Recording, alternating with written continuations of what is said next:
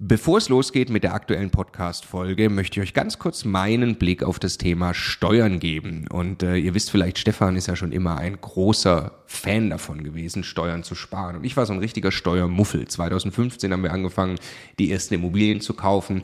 Und Stefan war schon immer drauf und dran, jeden Cent Steuern zu sparen, den man irgendwo sparen kann. Und ich fand das Thema immer irgendwie ein bisschen nervig. Ich dachte, ah ja, warum soll ich mich damit beschäftigen? Klar ist das toll, weniger Steuern zu bezahlen. Aber jetzt wollen wir doch erstmal Immobilien kaufen, Business aufbauen und so weiter. Und ich bin sehr froh und dankbar, dass Stefan sehr frühzeitig zum Beispiel angefangen hat, dass wir eine Holding gründen, die Immobilien in die richtigen Gesellschaftsstrukturen kaufen. Ähm, und ja, wa warum? Also was habe ich dann äh, in den letzten Jahren jetzt äh, lernen dürfen von Stefan und natürlich dann speziell von Martin Richter, der ja, äh, ja wirklich, ich würde mal sagen, Deutschlands bester Steuerberater für Immobilieninvestoren ist. Was ich lernen durfte, ist, dass zum einen Immobilieninvestoren tatsächlich sehr viel mehr Möglichkeiten haben, Steuern zu sparen. Das ist schon sehr eindrucksvoll, was man alles machen kann. Aber dann, und das ist der entscheidende Punkt, sind die gesparten Steuern ja pures Eigenkapital. Es geht also nicht nur darum, dass ich jedes Jahr x tausend Euro weniger Steuern bezahle, sondern es geht darum, dass ich dieses Geld als pures Eigenkapital, als Immobilieninvestor ja wieder ans Arbeiten bringe und sie mit zweistelligen Eigenkapitalrenditen einsetze. Und ich mir dann anschaue, wie viel größer mein Vermögensaufbau ausfällt, zum Beispiel über zehn Jahre, dann kann es gut sein, ich habe nachher das doppelte Vermögen, weil ich mich eben damit beschäftigt habe, Eigenkapital schon vorzugehen, indem ich möglichst viel oder möglichst wenig Geld ans Finanzamt äh, äh, bezahle und möglichst viel Steuern spare, die ich wieder reinvestieren kann. Genau deshalb machen wir seit vielen Jahren sehr viele Inhalte gemeinsam mit Martin Richter und wenn du Lust hast, einmal zu erfahren, welche Möglichkeiten es alles gibt, der eine große Rundumüberblick, dann ist unser Live-Webinar kostenlos, 100% kostenloses Live-Webinar mit Martin Richter genau das Richtige. Eine Stunde lang geht er durch alle steuerlich relevanten Themen für dich als privater Immobilieninvestor. www.immocation.de slash Steuerwebinar. Da findest du die Termine. Es sind alles Live-Termine, die wir jetzt mit ihm aufgesetzt haben. Also am besten jetzt gleich anmelden. Viel Spaß! Der Immokation Podcast. Lerne Immobilien. Ist Neubau tot? In diesem Video möchte ich euch erstmal kurz darlegen, wie Neubau als Bauträger funktioniert. Dann schauen wir uns an, was sich die letzten zwei Jahre am Markt alles verändert hat und was mich dazu bewegt hat, im Moment bezüglich Neubauprojekte erstmal die Füße stillzuhalten und abzuwarten. Und zum Schluss schauen wir uns noch an, wie sich das Ganze auf den Bestand auswirken kann. Ich starte damit, dass ich euch einen kurzen Überblick gebe, wie so ein Neubauprojekt abläuft. Und zwar aus der Sicht eines Bauträgers, der beispielsweise ein Mehrfamilienhaus baut und dann die Eigentumswohnungen abverkauft. Der erste Part ist natürlich, ähm, wir brauchen ein Grundstück, also ein Grundstück muss akquiriert werden und gekauft werden. Dazu gehört natürlich einiges an Prüfungsaufwand. Insbesondere ist natürlich wichtig, welches Baurecht denn auf diesem Grundstück besteht. Um das Grundstück anzukaufen, muss ich ja im Vorfeld schon wissen, wie viel Wohnfläche ich denn dort errichten kann. Ja, um kalkulieren zu können, ob das überhaupt interessant und lukrativ ist. Wenn ich denn das Grundstück gekauft habe, ähm, gehe ich in die Planung. Das äh, vergibt man an Architekturbüro in aller Regel, ähm, lässt eine Planung erstellen und einen Bauantrag reicht diesen Bauantrag dann ein bei, beim Bauamt, bei der Stadt oder beim Landkreis. Und ähm, ja, dann dauert es in der Regel so drei, vier, fünf, sechs Monate, bis man eine Baugenehmigung bekommt. Und bereits im Vorfeld, wenn absehbar ist, ähm, dass die Baugenehmigung so erteilt wird, kann man bereits beginnen mit der Vermarktung. Das heißt, man erstellt ähm, ja, Marketingunterlage, ein Exposé, vielleicht ein Video, Illustrationen, Renderings und so weiter. Geht damit in die Vermarktung und verkauft diese Neubauwohnungen sozusagen vom Plan weg. Also die Wohnungen werden verkauft, bevor sie gebaut sind.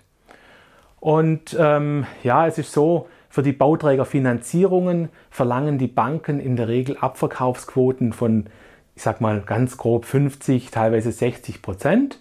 Das heißt, die Bank möchte, dass du 50 oder 60 Prozent der Wohnungen verkauft hast, bevor die Bank dir die Finanzierung für den Neubau ausbezahlt. Und das heißt im Umkehrschluss auch, dass der Bauträger dann in aller Regel erst dann beginnt zu bauen, wenn 50 oder 60 Prozent der Wohnungen verkauft sind. Das war jetzt in den letzten Jahren aufgrund der großen Nachfrage so, das war eigentlich nie ein Thema. Wir haben alle Bauträgerprojekte, die wir in den letzten Jahren realisiert haben, ähm, hatten wir fast 100 äh, oder, oder vielleicht 90 Prozent abverkauft bei Baubeginn.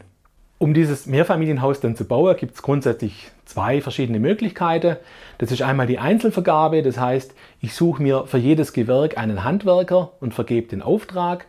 Oder es gibt eben die Möglichkeit, dass ich das an einen, an einen sogenannten Generalunternehmer vergebe, der dann wiederum die Arbeiter an seine Subunternehmer vergibt und mir das Haus sozusagen komplett schlüsselfertig baut. Und mit dem Generalunternehmer vereinbart man in aller Regel einen Festpreis, ähm, der ist fix. Und wenn ich in die Einzelvergabe gehe, dann habe ich natürlich auch mit den Handwerkern, kann ich einen Festpreis vereinbaren. Allerdings ist es da in der Regel so, dass ich das über die Zeit verteilt mache. Das heißt, ich, ich vergebe erstmal die Erdarbeiten, dann vergebe ich die Rohbauarbeiten und so habe ich praktisch meine Preissicherheit erst Stück für Stück im Laufe der Monate. Das ist beim GU-Vertrag einfacher. Da schließe ich vor Baubeginn diesen GU-Vertrag und habe sofort fix meine Gesamtkosten. Dann muss das Objekt natürlich noch gebaut werden. Das heißt, ähm, die Qualität und der Zeitablauf müssen überwacht werden. Und am Ende ähm, müssen die Wohnungen an die Käufer übergeben werden.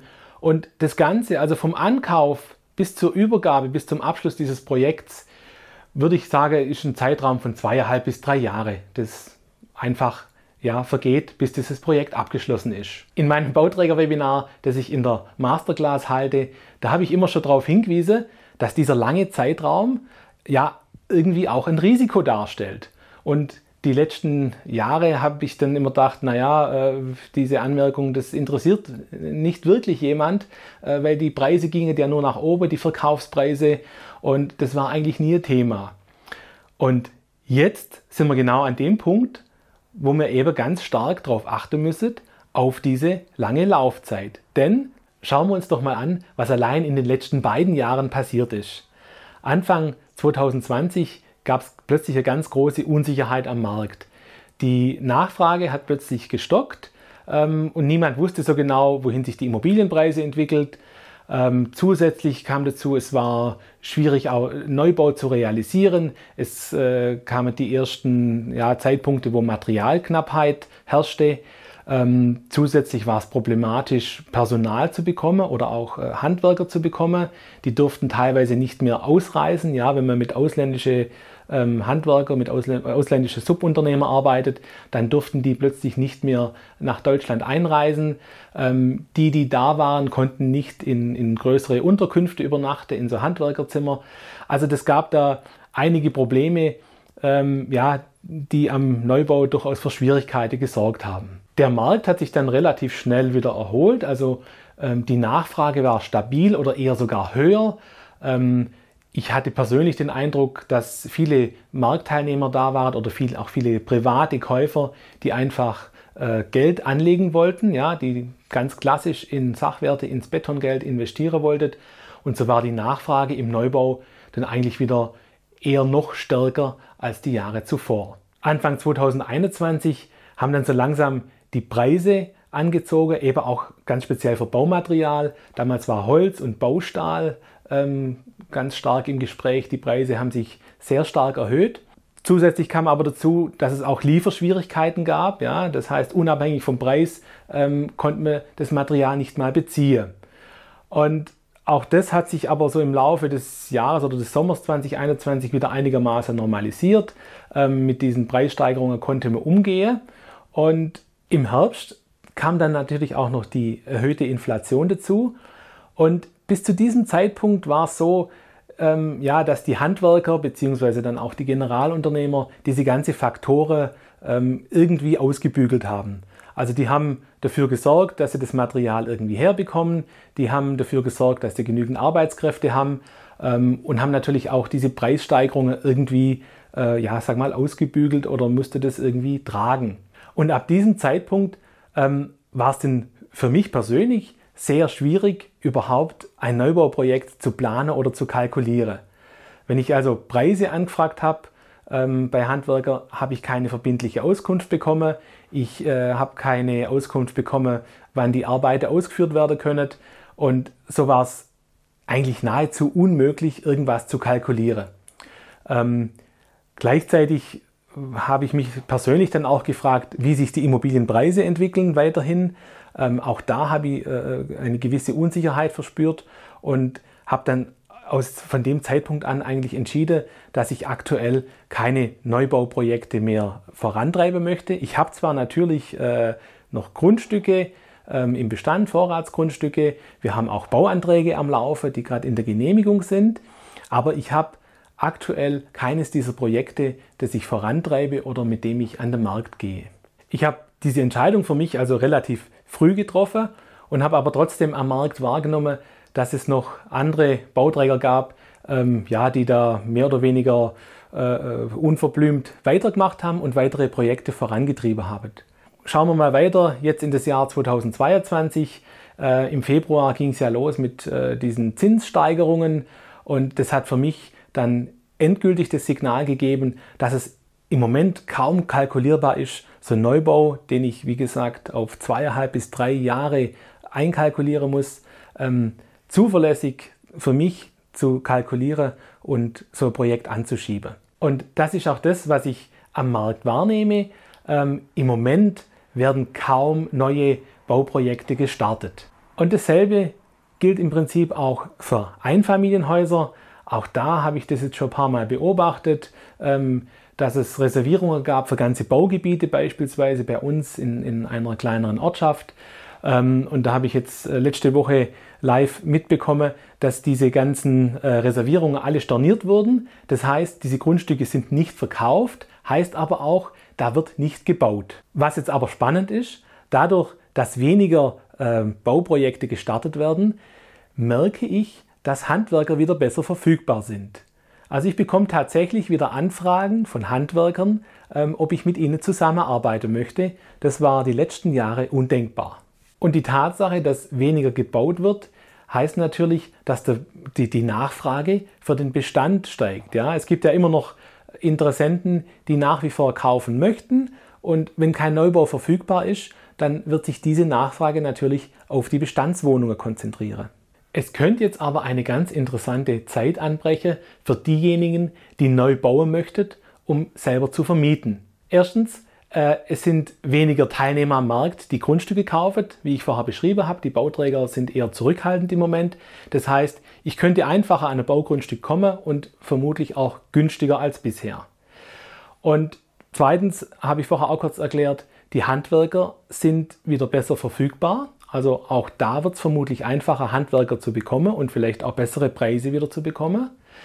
Und dann ist es ja so, wenn ich ähm, einen Neubau errichte, äh, um ihn zu vermieten, dann finanziere ich ja in aller Regel fest. Das heißt, ich habe heute äh, einen Zinssatz von der Bank und den kann ich über zehn Jahre kalkulieren. Also habe ich da eine relativ gute Kalkulationssicherheit. Und anders als bei den Kaufpreisen sind die Miete ja relativ konstant. Ja? Bei den Mieten haben wir nie so große Schwankungen und eigentlich gab es in den letzten Jahren fast nie Mietrückgänge.